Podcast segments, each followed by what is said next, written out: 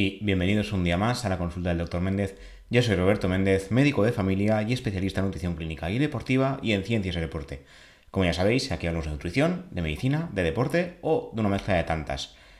Hoy hablaremos un poco, diría que de una mezcla, la verdad. Antes de empezar, como siempre, recordad la Academia Nutricado, cursos de nutrición y deporte. Por un lado, Raquel Casares, la nutricionista, hablará de la parte práctica por su experiencia en consulta y por mi parte la parte teórica científica, como no podía ser de otra manera. Os animo a entrar a la web edu.nutricado.es y echar un vistazo a ver qué podéis encontrar. Y ya, volviendo al podcast de hoy, hoy hablaremos sobre recomposición corporal es muy típico querer perder peso a lo loco. A lo loco quiero decir perder peso y sin más. Pero en los últimos años ya está cobrando un poco de protagonismo la lógica en este sentido.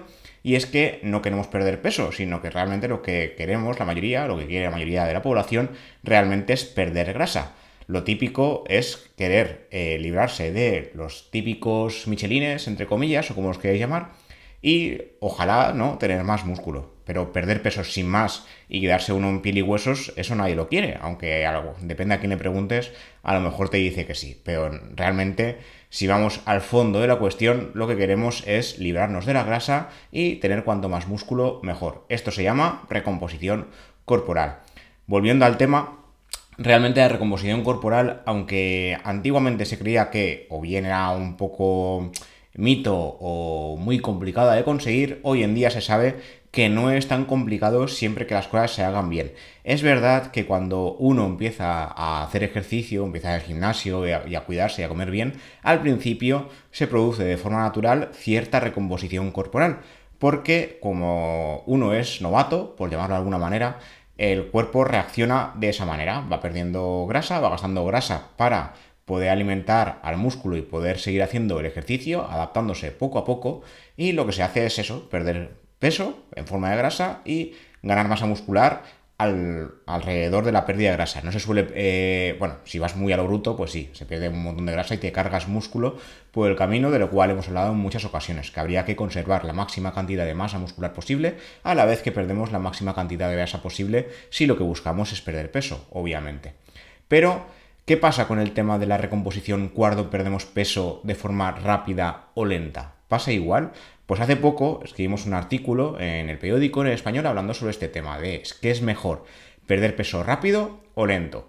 Como estamos cerca del verano, en el momento que vamos a publicar este podcast, cuidado con el tema de la operación bikini, de querer perder peso cuanto más rápido mejor, porque lo que suele pasar es que no se hace bien y perdemos músculo por el camino.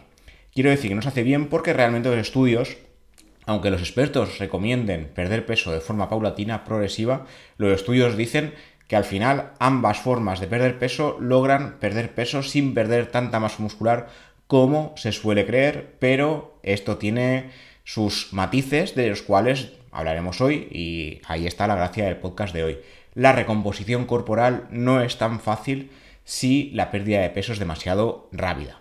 Hoy en día, tanto la evidencia como los expertos suelen recomendar, como digo, la pérdida progresiva de peso sin perder músculo por el camino y mantener estos cambios a largo plazo siempre que, suela, que sea posible. Pero los estudios no parece que estén por la labor de dar la razón 100% a todas estas, eh, bueno, todos estos, perdón, consejos. No toda la evidencia respaldaría la pérdida de peso lenta. Esto hay que hacer algunos matices. La pérdida de peso rápida, como digo, se suele eh, asociar a su vez a un efecto rebote, a una ganancia o una recuperación de peso rápida y además con un bonus extra, con más peso del que teníamos antes. Por su parte, la pérdida de peso lenta y progresiva se suele percibir como más saludable y sostenible a largo plazo. Aún así, siguen existiendo hoy programas de adelgazamiento rápido que lo que suele pasar aquí es que suelen ser dietas muy restrictivas, dietas de moda como la dieta del pomelo, la dieta del gachofa, la dieta de no sé qué, que lo que hacen realmente es eh, darle un nombre eh, hype, un nombre curioso, algo que llame la atención, pero que realmente lo que hacen todas es lo mismo, que es restringir, hacer una pérdida de peso rápida porque comemos poco.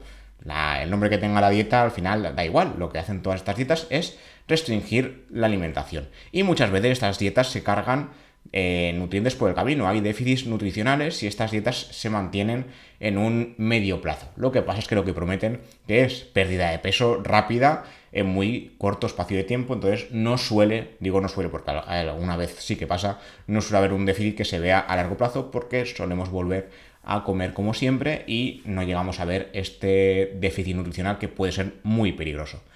Los expertos hoy en día recomiendan perder entre 0,5 y 1 kilo de, eh, eh, corporal. Iba a decir de grasa porque realmente aquí lo que buscamos es perder grasa corporal, pero perder un kilo en general. Ahí el cuerpo es sabio y suele intentar perder grasa y no músculo, pero si nos pasamos nos llevaremos músculo por el camino. Perder un kilo o más a la semana ya se, se consideraría una pérdida de peso rápida según los estudios. De hecho, ambos tipos de pérdida de peso se han investigado en muchas ocasiones. Un ejemplo es un estudio que comentaremos ahora con 200 personas divididas al azar entre una, pérdida de peso rápida, o sea, un grupo perdió peso de forma rápida y un grupo de eh, pérdida de peso lenta en programas de 12 a 36 semanas. El grupo de pérdida de peso rápida estuvo 12 semanas y el grupo de pérdida de peso lenta 36 semanas, con el objetivo de perder el 15% de peso corporal. El grupo de peso de pérdida de peso rápida se sometió a una dieta muy baja en calorías usando reemplazos de comidas, como batidos o sopas tres veces al día. El grupo de pérdida de peso lenta siguió los consejos, en este caso de la guía australiana de alimentación saludable, y redujo alrededor de 500 calorías diarias. También usaron uno o dos reemplazos de comida al día, no todos los días. Según los resultados, alrededor del 50% del grupo de pérdida de peso lenta y el 81% del grupo de pérdida de peso rápida logra una reducción del 12,5% de peso o más tras realizar los diferentes programas. Tras la fase de pérdida de peso rápida, llevaron a cabo una dieta de mantenimiento de casi 3 años, en este caso 2,75. A los 3 años, el 76% de los participantes de los dos grupos habían recuperado el peso perdido. O sea, solo el 25% de los que sí que lograron la pérdida de peso la mantuvieron, pero en ambos grupos. No importó la forma de perder peso, dado que la gran mayoría acabó sufriendo el efecto rebote, como comentamos, en los dos grupos. Daba igual que perdemos peso de forma rápida o lenta. Otro estudio, en este caso en mujeres posmenopáusicas, 101 mujeres, sugirió que la pérdida de peso rápida da lugar a mejores resultados que una pérdida de peso lenta tras el paso de tres años. ¿Qué pasa? A pesar de estos resultados, cabe destacar otros factores importantes que no son solo el peso. No se trata solo de perder peso, sino de lo que comento de que sea en forma de grasa. La composición corporal o la búsqueda de la ansiada recomposición es lo que más importa.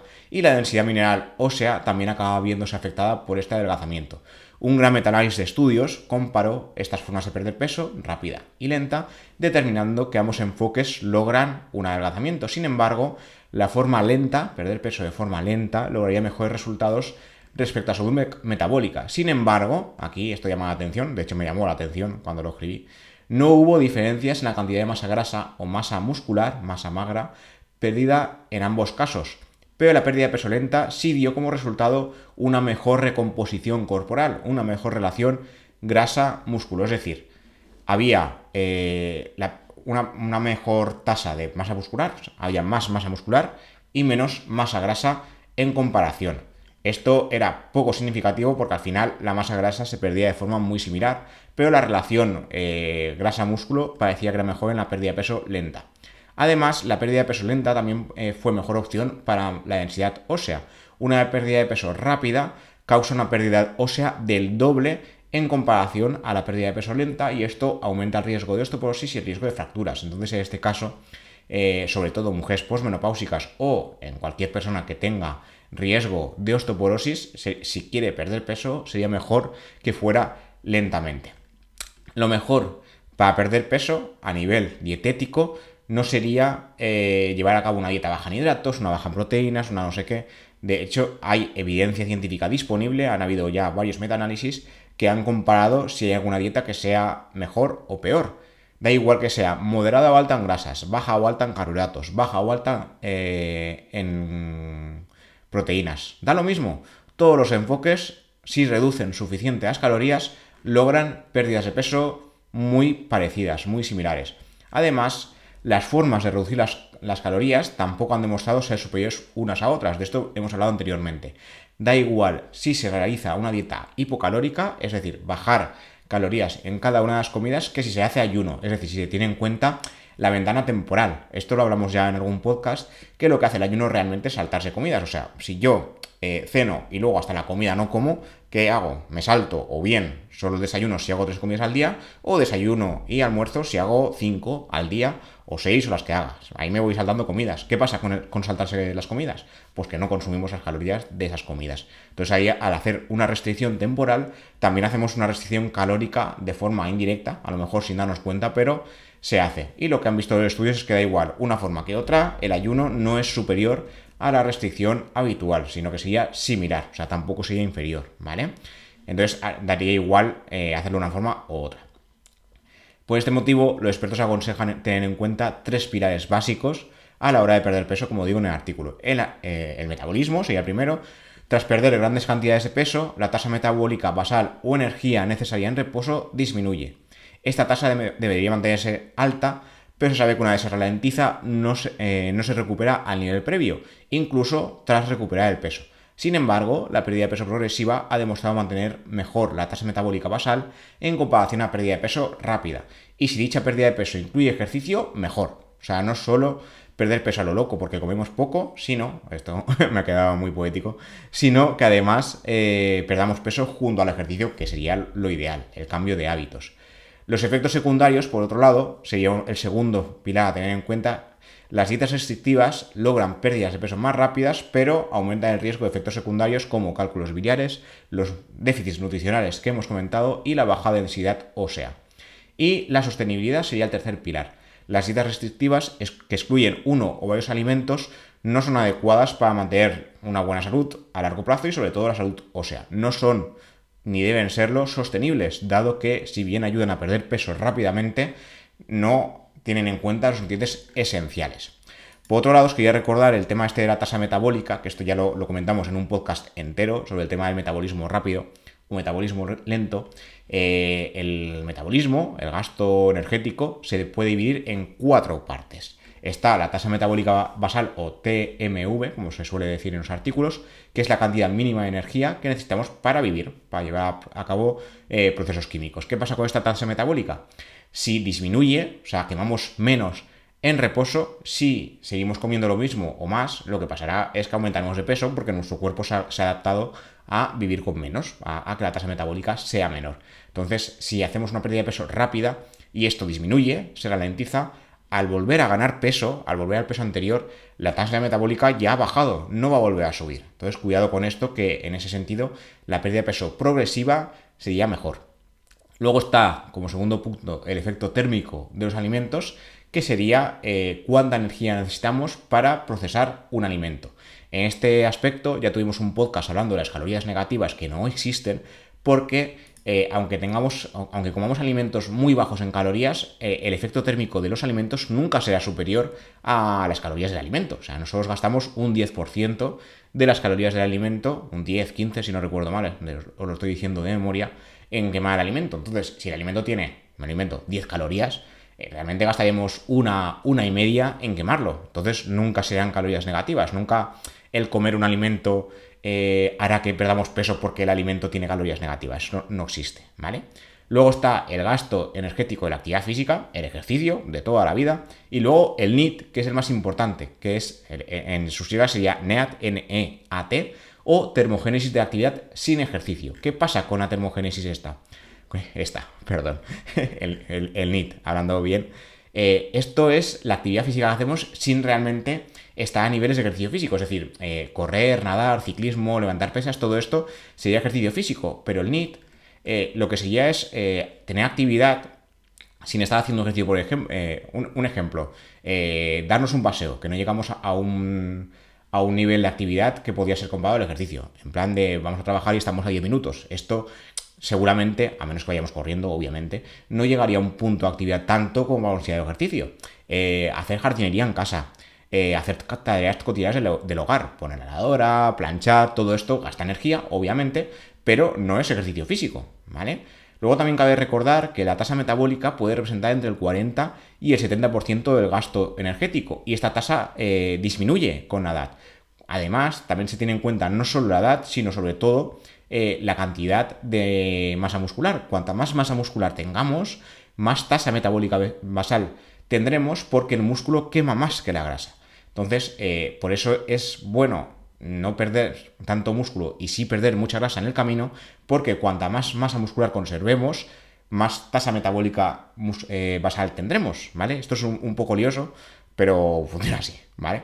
También hay que aclarar que a partir de los 30 años, si no hacemos nada, cada año podemos llegar a perder hasta un 3% de la masa muscular. Entonces aquí hay que mentalizarse de que antes de los 30 si es posible y si no, pues cuando sea, habría que ir haciendo ejercicios de fuerza porque eh, la, fuerza lo que hace es conservar o incluso aumentar la masa muscular y a su vez esto aumentará la tasa metabólica basal y nos puede ayudar o bien a mantener peso o bien a hacer una recomposición corporal cuando sea posible.